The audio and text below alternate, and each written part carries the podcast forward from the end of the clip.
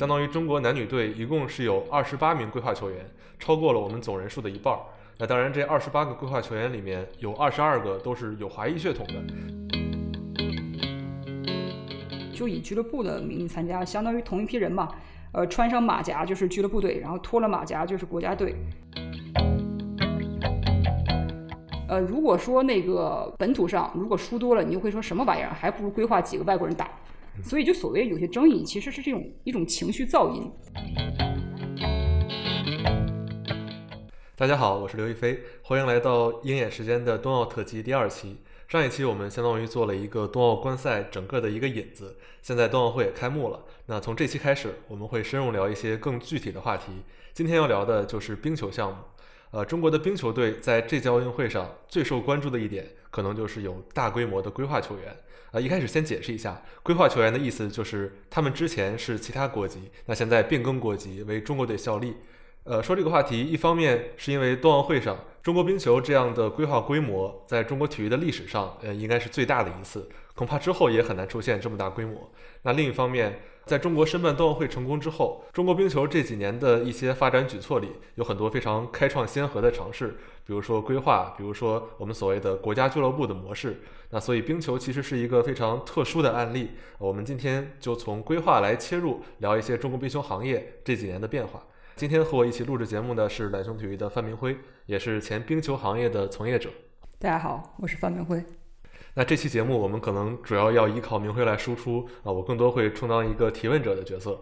我先来介绍一下目前中国队规划的一个数据。呃，中国男兵这届比赛一共是有二十五个人，其中十五人是规划。那女兵一共是二十三人，十三个人是规划，相当于中国男女队一共是有二十八名规划球员，超过了我们总人数的一半儿。那当然，这二十八个规划球员里面有二十二个都是有华裔血统的，那只有六个是没有血统的规划。呃，首先问第一个问题就是为什么中国冰球队会有这么多的规划球员？呃，我觉得有这么几个点吧。就首先，冰球一支队大名单大概是二十三人左右吧，上场是六个人。但冰球其实没有说足球这种万年板凳球员，就每个人比赛其实都要上，只不过是这二十多个球员被分到三个组或者四个组，就按组去轮换上场。就是因为冰球比赛从球员踩上冰开始就是五档起步，这个上场之后球员一直要保持这种高速冲刺的状态。就是冰球它是一项只有跑没有走的运动，嗯，所以这种高强度就冰球可能一分钟左右就要换人了，他必须全员轮着上。这就意味着规划两三个人没有什么用，你必须每个组都分配一些实力比较强的球员，这样不至于两个队之间有一个组打得很焦灼。然后但是你四组上来又没有规划球员，这种人员上的不对称就很容易被被打花。呃，所以规划球员少了是是不够用的。啊，确实，这届奥运会上我们也已经看到了一些比较大的比分出现啊。我记得在女子冰球里，加拿大是十一比一赢了芬兰。那这种比分在冰球里算大比分吗？呃，就还好还好，其实不算很极端的比分了。冰球还是很容易有大比分的。嗯，比如现在世界上最好的联赛是 NHL，NHL 全明星赛每年都有一个保留项目叫速度赛，就是球员围着冰场滑一圈，用时最少的就就是赢家。现在比较快，滑一圈是十三秒多一点，所以冰球打一个来回很容易。呃，它不像足球，你跑到前场可能还需要一点时间。这种多回合就造成了就很容易产生大比分。就说眼前的一个例子吧，就一八年全国女子冰球锦标赛，哈尔滨打广东队，你知道比分是多少？有多少？是是六十比零。当时这个事儿都已经出圈了，就反正冰球出圈基本靠两件事儿，就一靠比分，二靠打架。所以冰球这种特殊性是造成规划人数比较多的原因之一。呃，另外一个可能是冰球这项运动在世界范围，尤其在国内存在感还是比较低的。它不像足球这个盘根错节，有很多历史包袱，所以在规划的时候能比较放开手脚。事实上，你看关于中国冰球要。有大批规划球员的消息，我去年九月其实写过文章，但好像也也没有太多人关注。但是如果当时写的是足球突然要搞一半的规划球员，你可能就上热搜了。嗯，所以所以这些都是造成冰球规划人数比较多的原因吧。嗯，所以相比一些足球项目，它可能冰球的规划是在活在阴影里，之前不太为大家所知的一个情况。对，它是突然浮现出来的，就像一个灰犀牛突然出现了。那这个是不是就是因为中国现在国内本土球员的呃实力或者是人才有一定的缺乏？那我个人这两年一个感受是，比如说我自己在呃什刹海冰场上去看人打冰球，基本上中国冰球的参与者一波是可能五六十岁以上的中老年人，那另外一波可能是零零后这种小孩儿，好像中间二三十年出现了一个断档的情况，那实际上是这样吗？那或者说，在过去的一段时间里，中国冰球大概是什么样的水平？我们曾经有过辉煌或者说强过的时候吗？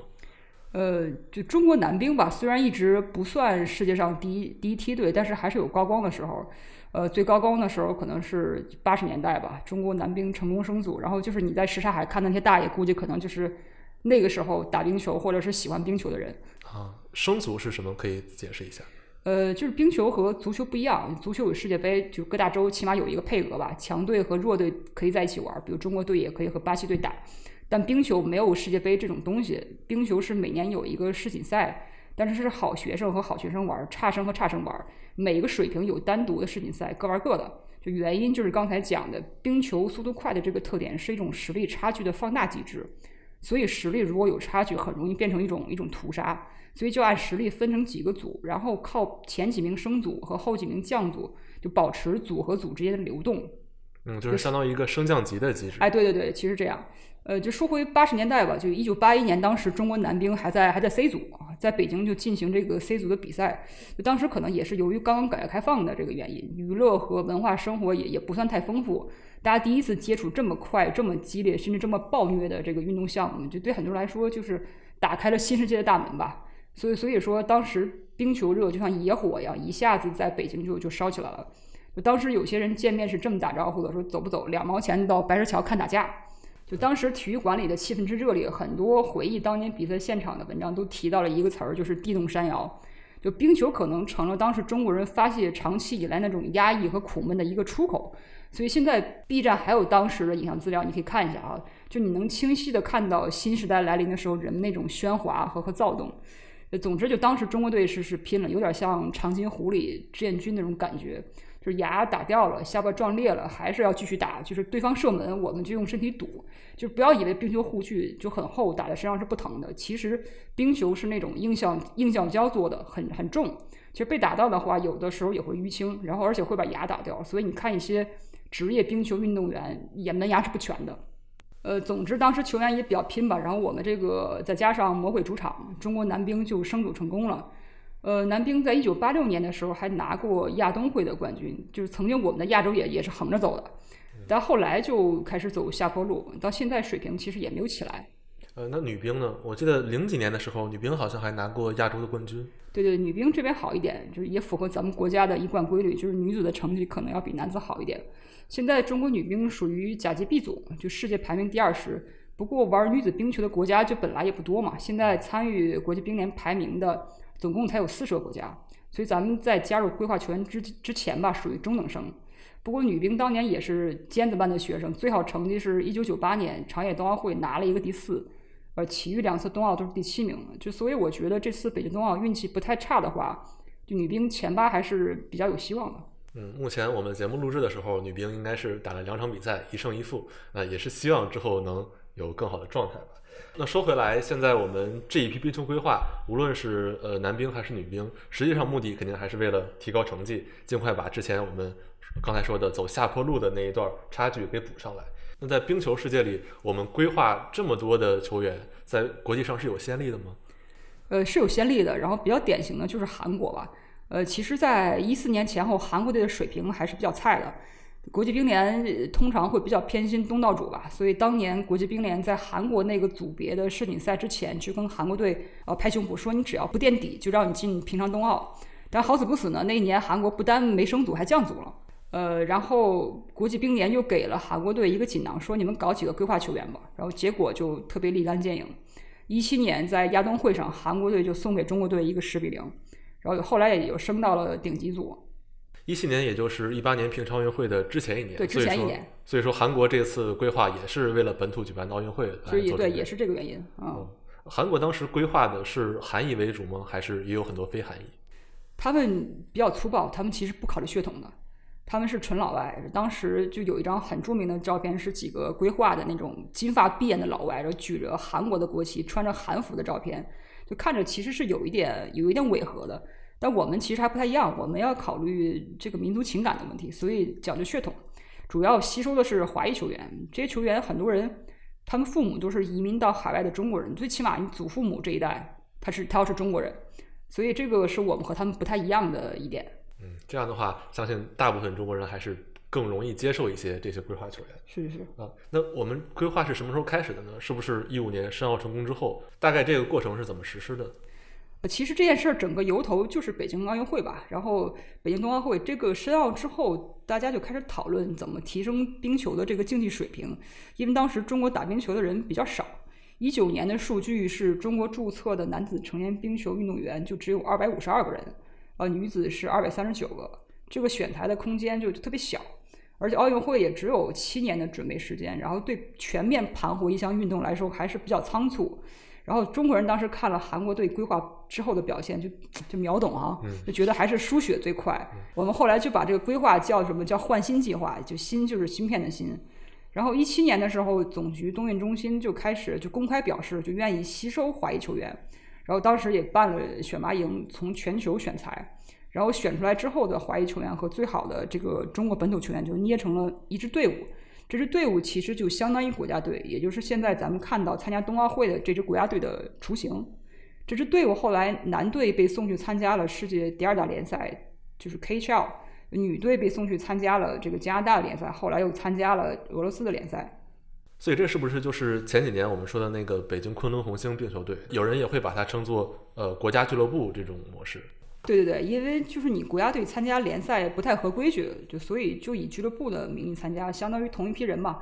呃，穿上马甲就是俱乐部队，然后脱了马甲就是国家队，这支队伍就成了一种比较比较特殊的存在，就是国家俱乐部这件事儿本质上是昆仑红星这样的社会力量和官方的力量去去共建国家队。呃，就特点就是官方指导支持，俱乐部出钱出力，俱乐部和国家队共享一套人员班子。这种模式也算是中国冰球的一个一个创新吧，而且这种共建的模式也比较适合一些水平不高、资源不足的这个项目快速发展起来。现在其实也也有其他项目，比如说长跑就参考了这种模式。就是这里我插播一个个人观点吧，就有个别冰球圈的人就抨击昆仑红星，呃，但是昆仑红星这些年其实在冰球上投入还是非常大的，一个赛季的花费其实是以亿计的。可能有一些体育圈外的朋友其实不太了解，昆仑红星这一支俱乐部，它的母公司或者说实际的控制方是做什么的？呃，他其实是是做能源生意的嘛，所以说经常和俄罗斯这边有一些来往。可能后来这个公司的老板就了解一些冰球的一些事儿吧，所以就促成了这么这么一个一个事情。那刚才你说他每个赛季的花费很大，大概是一亿计，那这些钱一般是由哪些组成部分？比如说，包括球员的工资吧，就外援肯定就不说了嘛。呃，还有一些国内球员也要发工资嘛。然后很多球员是在进入昆仑红星之后才有一个比较体面的工资。还有比如说交通费用吧。然后大陆冰球联赛它其实不是国家联赛，它是一个横跨欧亚大陆的一个洲际联赛，有很多比赛地是没有直飞航线的，这就需要包机。还有比如说国内当时符合冰球比赛标准的场馆很少，就需要租场馆，租完之后还要改建，这些都是都是花销。还有人说昆仑红星破坏了什么中国冰球的生态，其实也谈不上。然后中国冰球在昆仑红星介入之前，其实已经原地踏步很多年了。所以当时中国冰球已经没有什么可失去的。就那句话怎么说？失去的只是锁链。所以昆仑红星包括带队打四路联赛的奥瑞金，对中国冰球还是还是有功的。我认为，嗯嗯，这个奥瑞金是不是也是类似昆仑红星这种社会力量？对，奥瑞金他是做环保包装的，他就其实类似那种易拉罐之类的。是他们的业务，然后他们也也也是老板周云杰是自己是比较有冰球情怀的，也是八十年代打冰球的那批人，所以说他一直对冰球也是投入比较深。所以说从申奥成功的时候，中国冰球面临的其实是一个残阵，而要在非常短的几年内迅速打造一个呃这种比较有实力的阵容，所以呃社会力量啊，包括各种规划都开始做起来了。对对对，呃，但是规划这个事儿，呃，其实我记得几年前就听过这方面的风声，但是之前之后几年好像也就没有声音了，直到冬奥之前几个月，这个事儿好像才最终确定下来。所以中间这个过程是不是经历过一些反复呢？是是是，那个二零一七年是国家俱乐部毋庸置疑嘛，是最风光的一年，就可以说是这个烈火烹油吧。就最高峰的时候，什么 U 十八、U 二十都选择了这种共建的模式。然后恨不得就一周一个发布会。但是过了这一年吧，中国冰球的备战思路似乎变了，就这个俱乐部这个模式没有那么受宠了。就标志就是一八年的时候，中国冰球就回到了一个采用了一个大国家队战略，就是搞了七支国家集训队。哦，大概是一七一八年的时候，各个项目好像都在搞国家集训队，印象对对对很深。，是是是。然后其实就实际上又回到了集中备赛的这个这个模式。呃，昆仑红星队里的球员呢，也都陆续被召回了。规划这件事儿也是一损俱损，就推不动了。那这中间有什么原因吗？对，原因是复杂和多方面的吧。说几个我我能猜到的原因，就比如说刚才我们说冰球不是规划一两个人就可以解决的，而且冰球完全不可能拿拿金牌。就男兵岂止是不拿牌，而且这次冬奥之前提的目标是不蹲底。就总之，如果从纯竞技角度上看，冰球规划性价比是比较低的。然后还有可能呃是考虑负面的舆论吧，毕竟韩国队在平昌冬奥也是输了三场。如果我们在北京冬奥加入规划球员还输得很难看，就可能会遭到舆论的反噬。就总之规划就停了一段时间，这也造成了一些遗憾吧。由于这种停滞，就前几年世锦赛规划球员和本土球员没有合体去打，所以就失去了磨合队伍的机会，而且也也实际实际上也错过了升组的机会。因为如果加上规划球员，女兵现在肯定不是甲级 B 组的这个水平。嗯，那在之后是发生了什么？我们这个规划又重新启动了。对对，这就就要提到国际乒联的优待吧。一七年的时候，国际乒联呃出于种种原因吧，比如说开拓中国冰球市场吧，然后全票就是表决通过了中国男女队，然后直通冬奥，然后这是好事儿。但是另一方面，因为这两天比较流行的话说，就是压力现在给到我们这边，就女兵还好，起码进了三次冬奥会，但男兵从来没有进入过冬奥会，然后一下子突然要面临一群顶级组的球队。这对当时中国男兵的水平来说超纲了嘛，就明显超纲了。嗯对，所以进了冬奥，我们能不能行，就要打一个问号。然后好死不死，二零年的时候四月份，呃，国际冰联公布了北京冬奥的分组，它分组是走了一个蛇形，就总之男队就鬼使神差的分到了 A 组，和美国、加拿大还有平昌冬奥的亚军德国分到了一个组。就如果你当时不规划，可能就是输就不是输十个八个的问题了。到时候作为冬奥主，我们肯定脸上也没有什么光嘛。而且国际冰联方面据说当时也在敦促我们重启规划，呃，但是为什么说停滞几年，规划这个事情还能重启，还能捡起来？就还是要再提到昆仑红星。就在本土球员被国家全部抽调走之后，昆仑红军这几年仍然就坚持带着华裔球员打这种顶级联赛，就保留了革命的火种。就华裔球员就也因此满足了国际冰联代表一个国家或地区参参赛两年的这么一个基本的标准。就这样，我们才能看到现在的这两支国家队。这边可以解释一下，很多这种国际体育组织，呃，如果要转换国籍的话，都是要待够一定的时间才能够正式代表另一个国家参加世界大赛。那说回到这届冬奥会，目前女兵结束的两场比赛里，中国一共进了四个球，那这四个球恰好都是由规划球员打进的。在现在中国队的这种规划阵容里，有没有哪些人是你觉得比较值得期待，或者说值得大众关注的？现在留在队里的华裔球员基本都是优中选优了吧？就每年我们都会办训练营去选材，现在把就是把这个从训练营里筛出来的球员就不断补充到这个备战的人员库里，就可以说现在有中国血统的好球员基本都挖的差不多了。就代表球员的话，男子队叶劲光队长算一个吧，他是八五年的，也是这届中国代表团年龄最大的运动员。就他在队里是为数不多有 NHL 比赛经验的球员。然后这个哥们儿大学是学犯罪学的，打犯罪学对打架比较厉害。你现在百度上搜叶劲光，马上会弹出来叶劲光打架这几个字。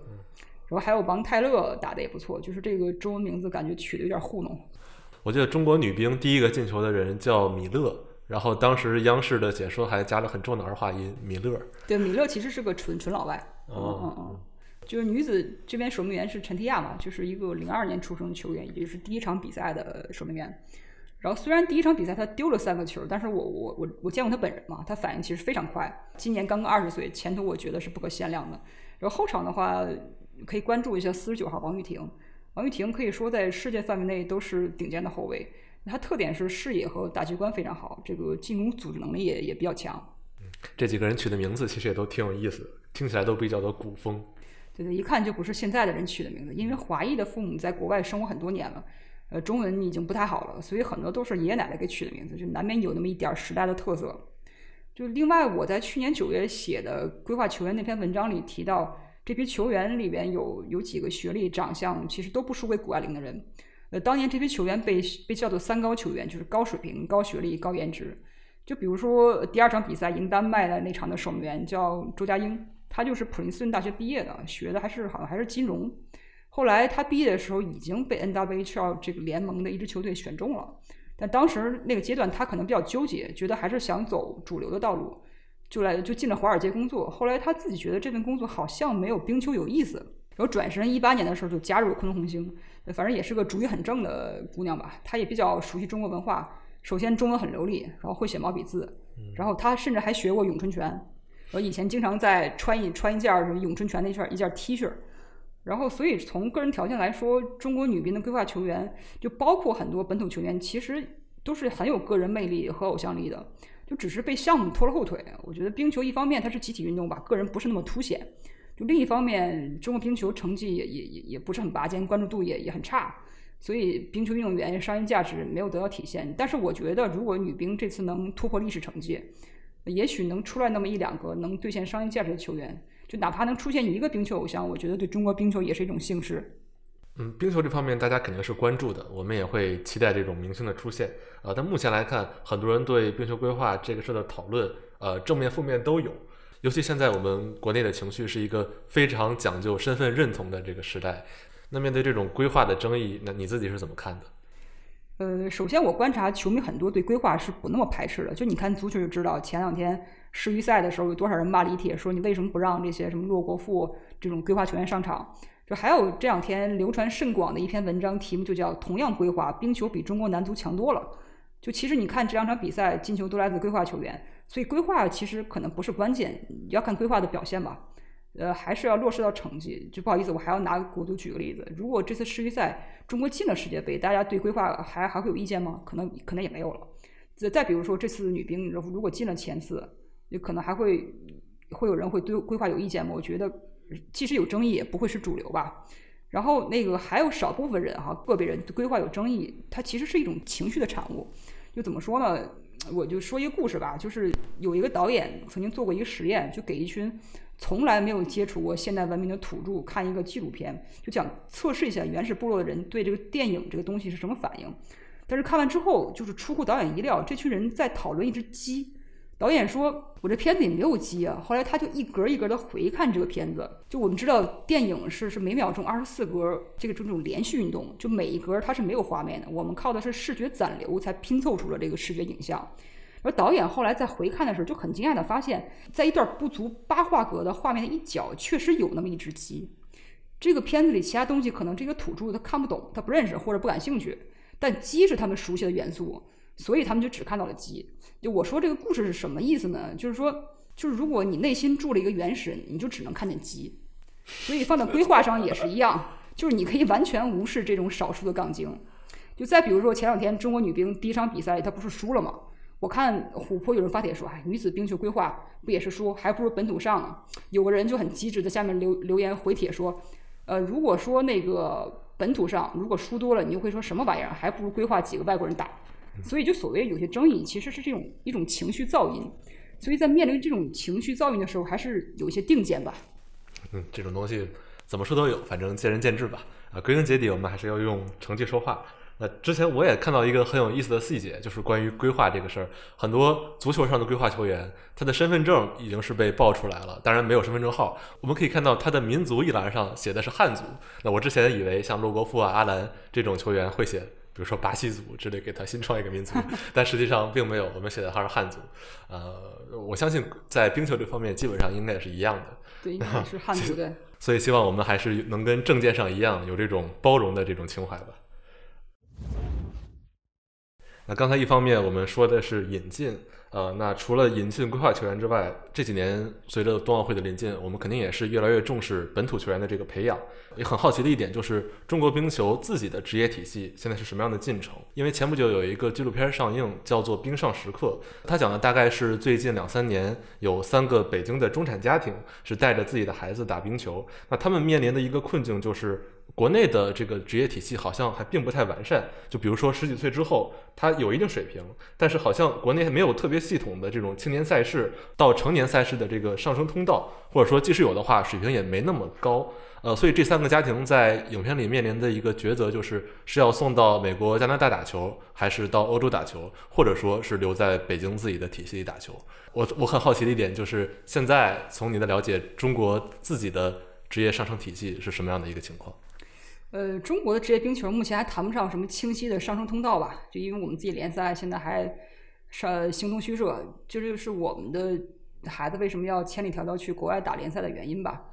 呃，就是现在小孩子打冰球，结果大概是几种：一种是进专业队，按照业余体校或者传统体育项目学校，然后是省省市体工队，再到国家队这种所谓的三级训练网去走，这种是比较传统的路线。然后还有一种是到了初中，学业开始紧张了，就开始产生矛盾了嘛，也就不打了。这个叫十四岁现象。就还有一种一种路线，就是所谓的冰球候鸟。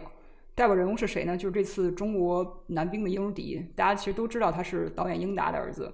他很小就去国外打球了，因为国外的训练和比赛资源肯定是国内不能比的嘛。这批孩子就留在国外，变成边打球边上学。包括现在很多家长让孩子打冰球的动机，也是作为常春藤校的这个敲门砖。这种培养方式要求家里有无条件的支持，就是冰上时刻那种啊。通常意味着父母中的一方需要脱产，专门去国外照顾孩子。另外肯定是花钱如流水吧。就早些年关英达不有一个新闻吗？说他往美国背现金，呃，就是为什么？这后来他自己出来解释说，他不是什么洗钱什么的，他往美国背现金主要是为了给孩子在在美国学冰球交学费。所以说可以看出冰球这个项目就这种路线还是，呃，不是那么适合普罗大众吧，还是花费比较高。哦，那我大概了解。那你刚才说的基本上是出国培养的一种线路，那现在在国内的我们自己的体系大概怎么样了呢？呃，虽然国内的孩子现在上升通道可能还不是很清晰，但是这些年还有一些进步吧。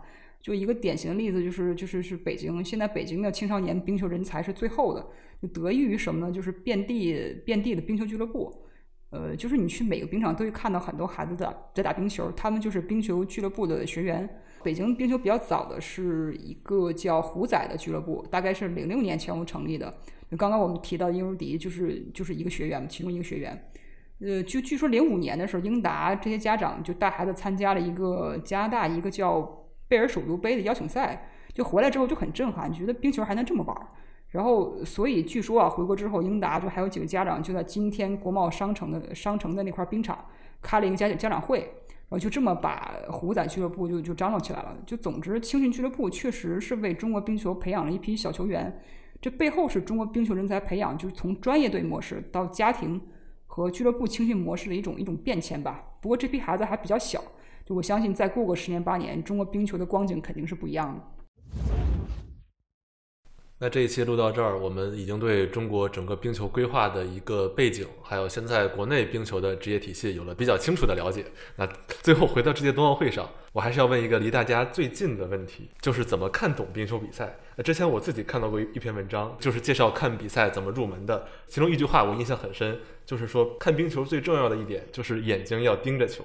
这个真是说到了最大的痛点，因为最大的问题就是看比赛的时候找不到球。请问这个该怎么办？对对，你可以看比赛之前先做两节眼保健操吧。